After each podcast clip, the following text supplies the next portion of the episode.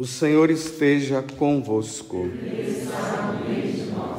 Proclamação do Evangelho de Jesus Cristo, segundo Lucas. Glória a Senhor.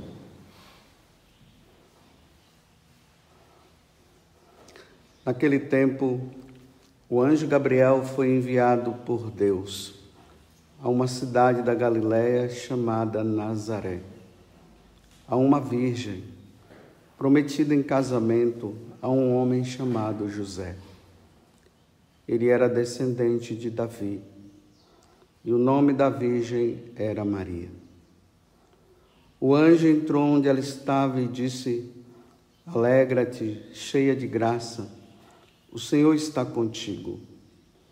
Maria ficou perturbada com estas palavras e começou a pensar qual seria o significado da saudação.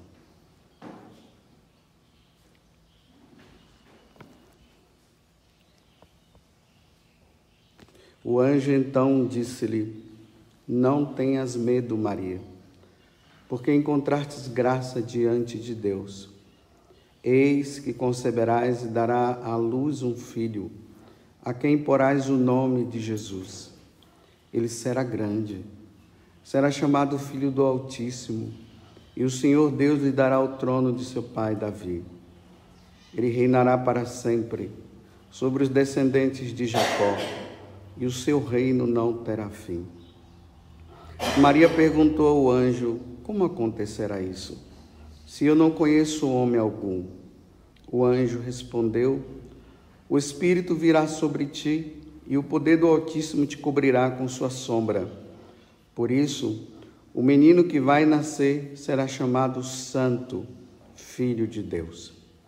Também Isabel, tua parenta, concebeu um filho na velhice este já é o sexto mês daquela que era considerada estéril, porque para Deus nada é impossível. Maria então disse: Eis aqui a serva do Senhor.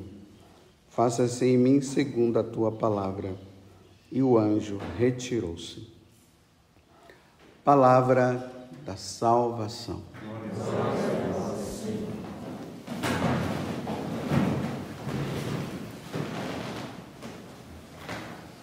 Perdoa minha pausa, foi porque eu me perdi aqui e fiquei procurando, mas graças a Deus achei. Hoje a igreja celebra a memória de Nossa Senhora do Rosário. Lembremos que em Fátima, quando Lúcia pergunta para Nossa Senhora quem era ela, ela diz: Eu sou a Virgem, eu sou a Senhora do Rosário. Essa festa que nós comemoramos hoje, ela se deu no dia, ela dá início no dia 7 de outubro de 1571. O Papa Pio V, ele abre lá a janela do Palácio Pontifício, olha, aí ele fala para o seu secretário: vencemos, conseguimos vencer, vitória. Que vitória foi essa? Os turcos otomanos, que hoje nós falamos até dos muçulmanos, eles estavam querendo entrar na Europa e ali difundir os seus ensinamentos. Imagine os turcos entrando na Europa, entrando nas igrejas, destruindo as igrejas e tudo mais. E isso foi uma, uma grande preocupação da igreja naquele momento, naquele tempo. Então o Papa São Pio V convocou toda a igreja para que rezasse e convocou também que os homens, soldados, pudessem, através da, dos navios, né, porque eles estavam vindo de navio, pudessem ir lá para acontecer uma guerra uma guerra para não permitir que esses ensinamentos contrários à igreja pudessem entrar na Europa. E acontece que o número de, de navios, em comparação ao dos otomanos, era muito menor. Os dos católicos eram inferior a eles. Mas o Papa contou com o auxílio de Nossa Senhora. Enquanto os homens batalhavam, a igreja rezava. E por graça de Deus, a Igreja Católica venceu.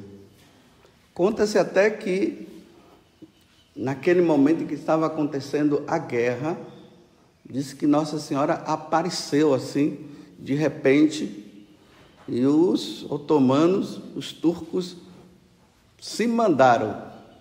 Isso na história não se conta, né?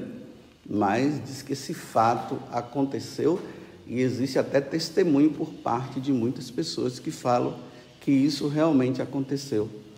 É a guerra de Lepanto.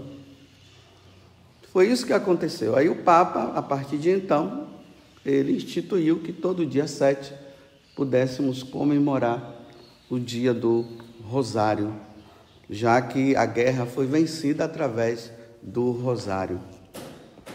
Mas aqui fica uma pergunta muito importante para nós hoje, que é a origem do rosário. Hoje não é somente o dia, mas nós estamos no mês do rosário. A igreja chama todos os fiéis católicos a rezarem, relembrar, lembrar os momentos da paixão, da, da morte, da ressurreição de Jesus, do seu nascimento. Falei de forma contrária, né? Mas tudo isso a partir também dessa leitura né, de hoje que é o primeiro mistério gozoso que nós rezamos. O anjo do Senhor anunciou a Maria. Mas como foi que surgiu? Nós temos que ir lá no século XII,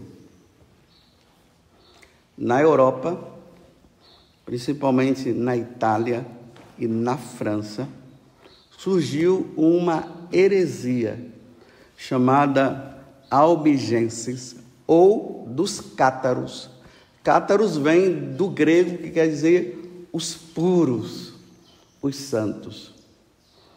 Ela tem também esse nome, Albigenses, por causa de uma cidade francesa chamada Albi, que toda a cidade aderiu a essa heresia. E quando se fala assim, que toda a cidade aderiu, uma parte da Itália também, significa que aí entra padres, entra bispos, entra todo mundo no meio. Não é só o povão, não mundo está no meio. Em que consistia a heresia? Vocês vão ver que eu vou falar coisas aqui que estão nos tempos de hoje, estão acontecendo no nosso dia a dia. O que é que os cátaros ou os albigenses eles acreditavam? A primeira coisa, uma das primeiras heresias que eles tinham colocado era essa: que todas as almas iriam se salvar nos finais dos tempos. Então não está isso no meio de nós hoje? Todo mundo vai se salvar. Então, se todo mundo vai se salvar, como eu costumo dizer aqui, não precisa rezar, não precisa ter missa, não precisa lutar contra o pecado. No final, tudo vai, todo mundo vai se salvar.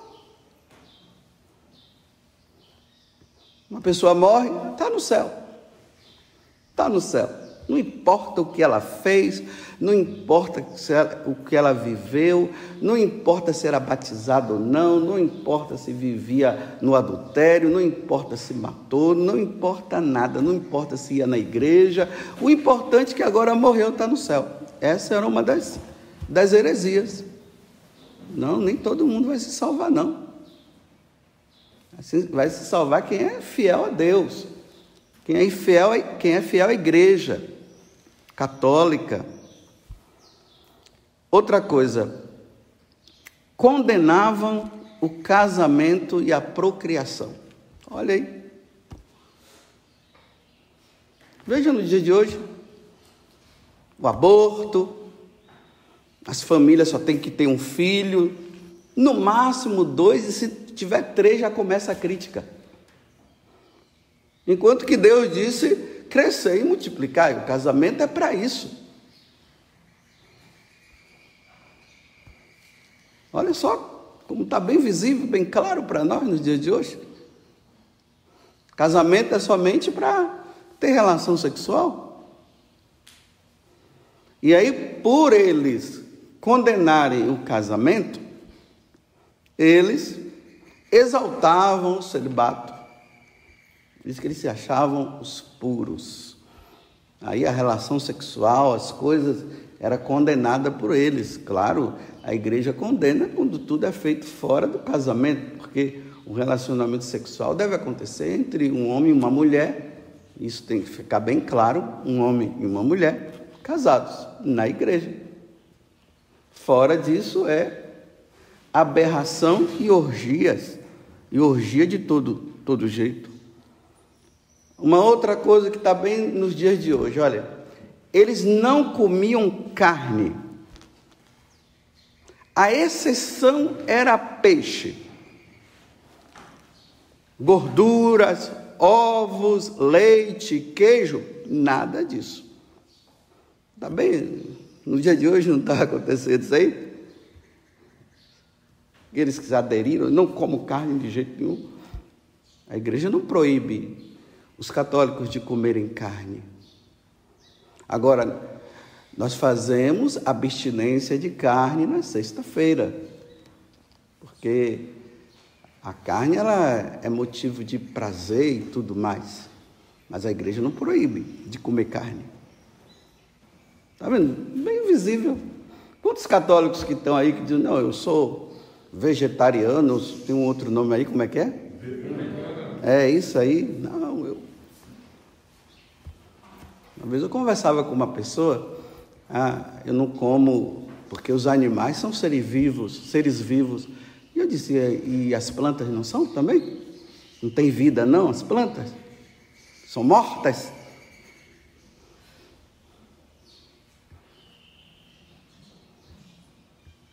Essa era a heresia que estava lá. Uma outra coisa, Dentre eles existiam os perfeitos e os crentes. Quem eram os perfeitos? São aqueles que tinham atingido, atingido um grau assim de pureza muito grande. E para entrar, tinham que ser batizados, tinham que receber um batismo que se chamava cons, consolamento, consolamento tinha que passar por esse processo. Então, os crentes eram tidos assim como pessoas de segunda categoria, que tinham que estar submissos a eles. Olha só, hoje não tem na igreja assim, grupos aí que estão se levantando e dizendo que eles são os puros, eles são santos. E sem contar também né, os próprios evangélicos, os protestantes que também se consideram também, né?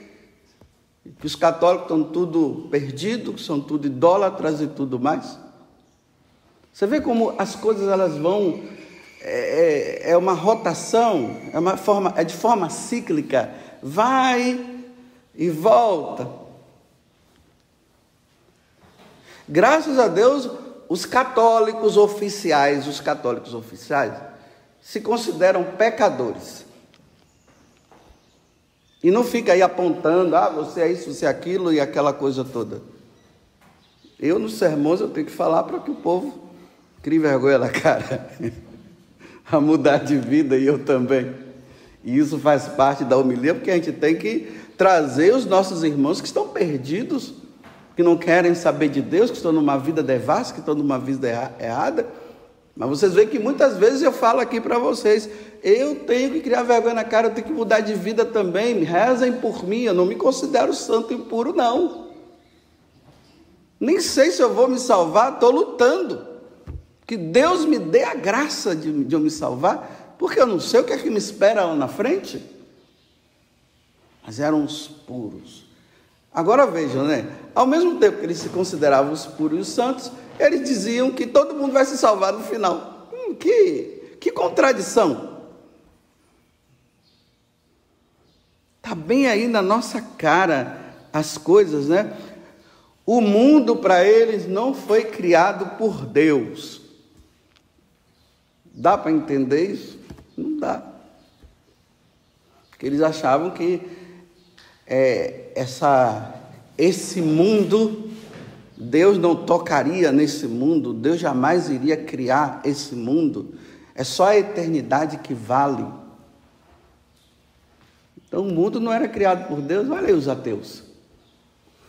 Olha aqueles que ficam com a teoria da, da evolução, do Big Bang, que o mundo surgiu assim, para dizer que Deus não criou. Foi nesse contexto que surge um grande santo, Santo Domingos, São Domingos de Gusmão, o fundador dos dominicanos.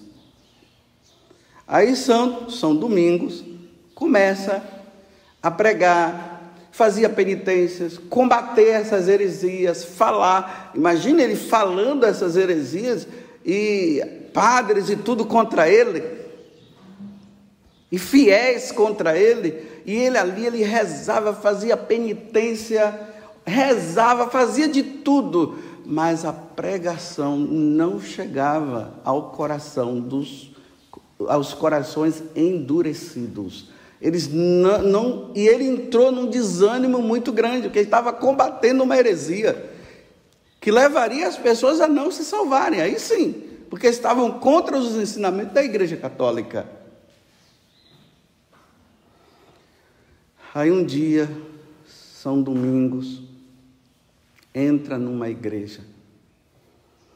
E diante da imagem de Nossa Senhora, ele começa a rezar abre os braços em forma de cruz como Moisés e começa a rezar e reza e reza e reza e pede até que Nossa Senhora aparece para ele com esse tal rosário.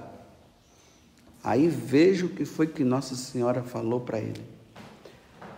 Meu filho, consola-te. Se queres salvar as almas, olha, salvar as almas, porque quem está envolvido nesse tipo de heresia não vai se salvar?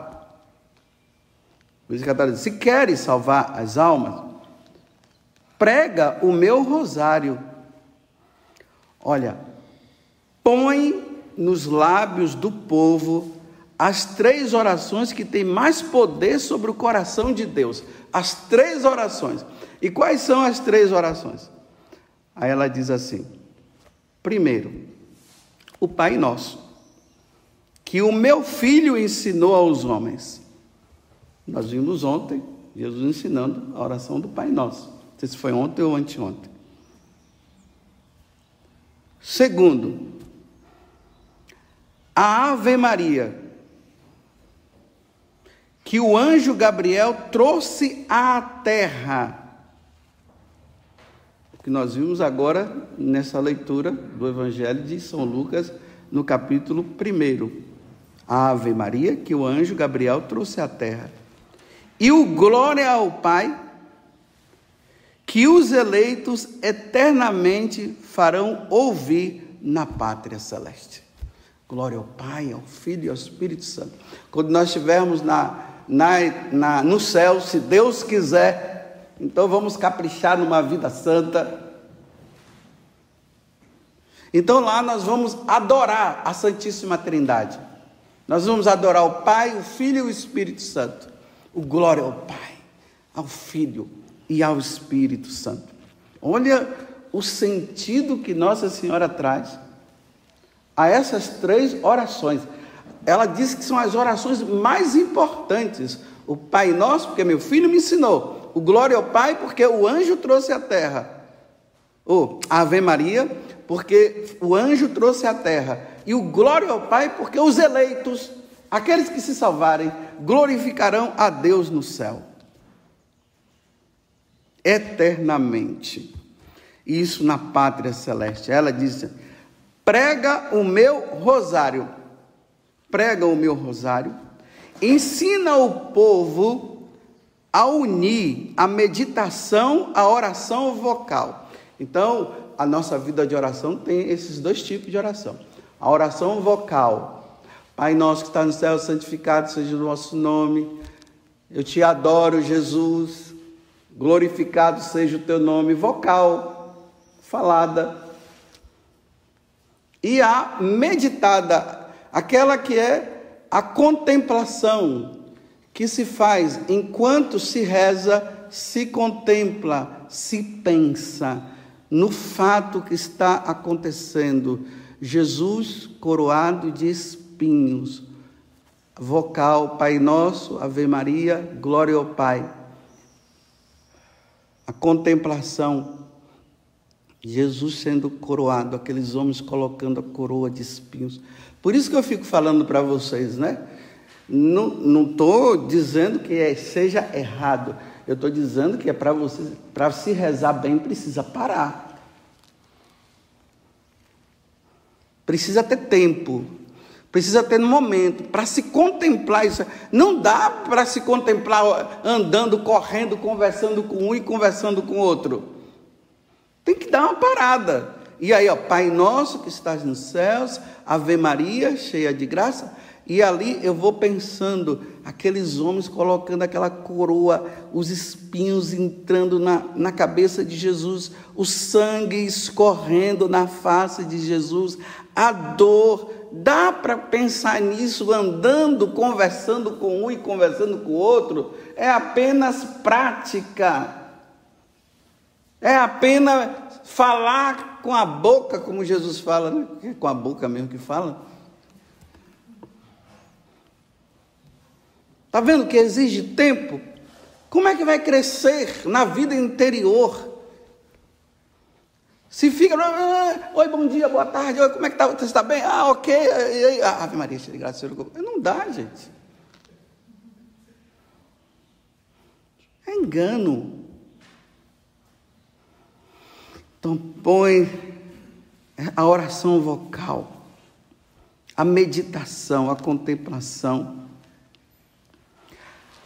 para que eles possam deter o pensamento nos grandes mistérios da fé. Os grandes mistérios da fé, o nascimento de Jesus, Nossa Senhora que vai ao encontro de Isabel. O anjo que aparece, né? Nossa, o nascimento de Jesus. Jesus que morre na cruz e nos salva. A ressurreição dele. O Espírito Santo que desce sobre os apóstolos. O batismo de Jesus. Os grandes mistérios da fé. Se nós guardamos e quanto mais nós guardamos isso no coração, mais a nossa alma ela vai se elevando. Prega, ele continua, Nossa Senhora continua dizendo a ele: prega o meu rosário, e a piedade renascerá na igreja, e o mundo será salvo.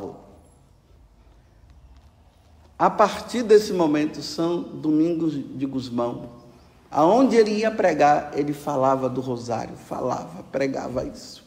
E os corações foram amolecendo. E as pessoas foram deixando a heresia.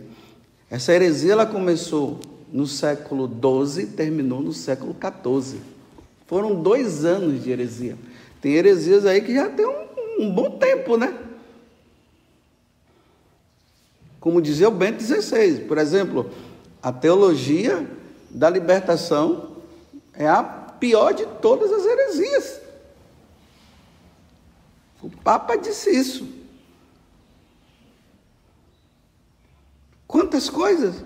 Luta de classe, luta, briga e tal. Oração, não, ninguém precisa rezar.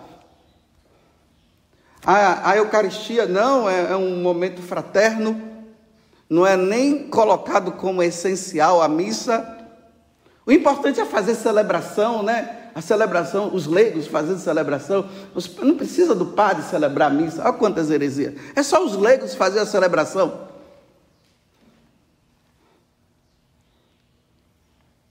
Como disse que um, um sacerdote lá Enquanto o leigo fazia a celebração lá da palavra, o sacerdote sentado lá no fundo e dizendo: Essa é a igreja de nosso Senhor. Não, essa não é a igreja de nosso Senhor. A igreja de nosso Senhor Jesus Cristo é a igreja que acontece a celebração, o santo sacrifício de nosso Senhor Jesus Cristo. é ali, é o sacerdote ordenado, devidamente ordenado pela igreja. Está vendo quantas heresias? E quantas pessoas aderem a isso? Não fala de eternidade, só fala de mundo aqui, esse mundo aqui, um mundo mais justo, um mundo mais fraterno, que os pobres precisam se elevar e precisa matar. Então é para eliminar, matar os ricos. E não fala do pobre de coração.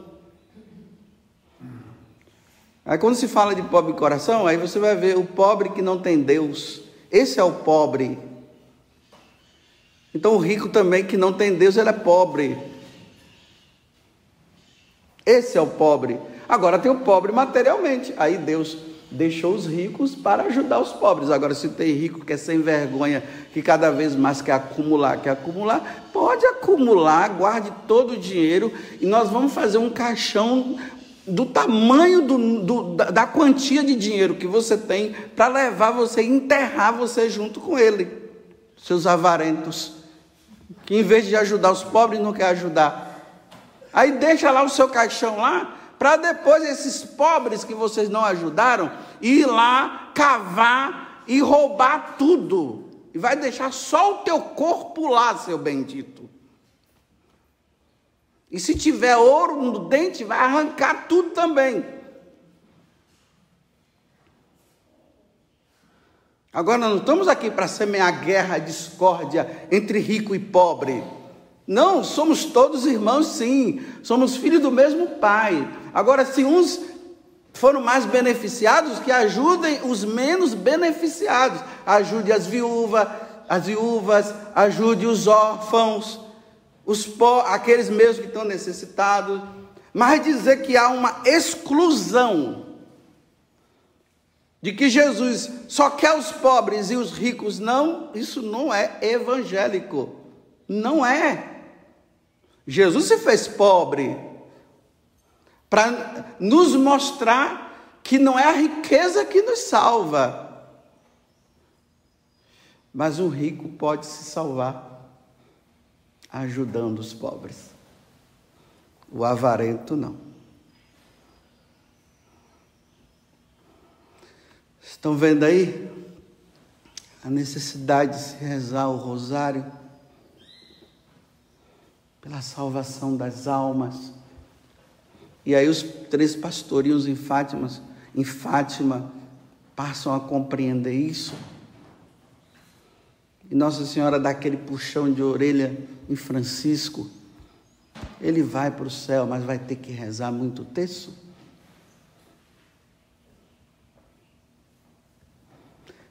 Tá ok. Coloquemos as nossas intenções quando nós rezarmos o rosário o nosso texto. Mas, meus irmãos, não se esqueçam das grandes heresias que estão se infiltrando cada vez mais na igreja. E hoje nós encontramos uma igreja assim muito dividida. E aqui eu não estou falando nem dividida enquanto católicos e protestantes. Eu estou dizendo que dentro, a igreja católica está dividida dentro dela. Está dividida. E as pessoas já não sabem mais a quem seguir, porque um fala uma coisa e outro fala outra. Então Deus precisa suscitar os gigantes, como ele suscitou gigantes no passado, precisará suscitar gigantes nos tempos de hoje, que possa colocar todo mundo no eixo de novo, porque está uma discórdia.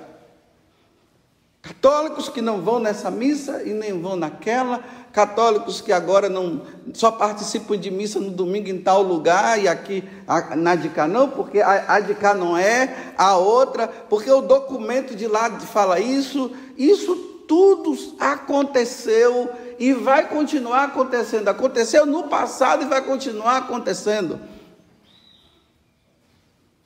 E precisamos pedir porque a igreja precisa voltar à unidade. Porque ela está dividida. E quem sofre é o povão que, por ignorância, acaba indo para esse ou para aquele lado. A Igreja Católica é uma só. Não, nós, nós fazemos parte da Igreja Católica, nós somos o certo. Aí, nós somos o certo. Aí, nós somos o certo, pelo amor de Deus. Onde está essa unidade? Aí pega esse trecho de um e de outro, de um papa daqui, de outro papa de lá, e não sei o quê, pega lá e fica essa confusão na cabeça do povo. Que eu não sei aonde nós vamos parar, não. Então, que Nossa Senhora interceda a Jesus para trazer um gigante, um gigante, não estou falando um homem grandão, não fica pensando nisso, né?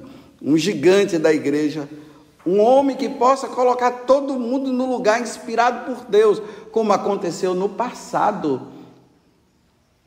Porque senão, meu filho, eu não sei mais não, com pouca hora, realmente eu vou fazer a minha igreja, com a minha doutrina, com os meus ensinamentos, e vou colocar lá a Igreja Católica do poder, não sei de quem.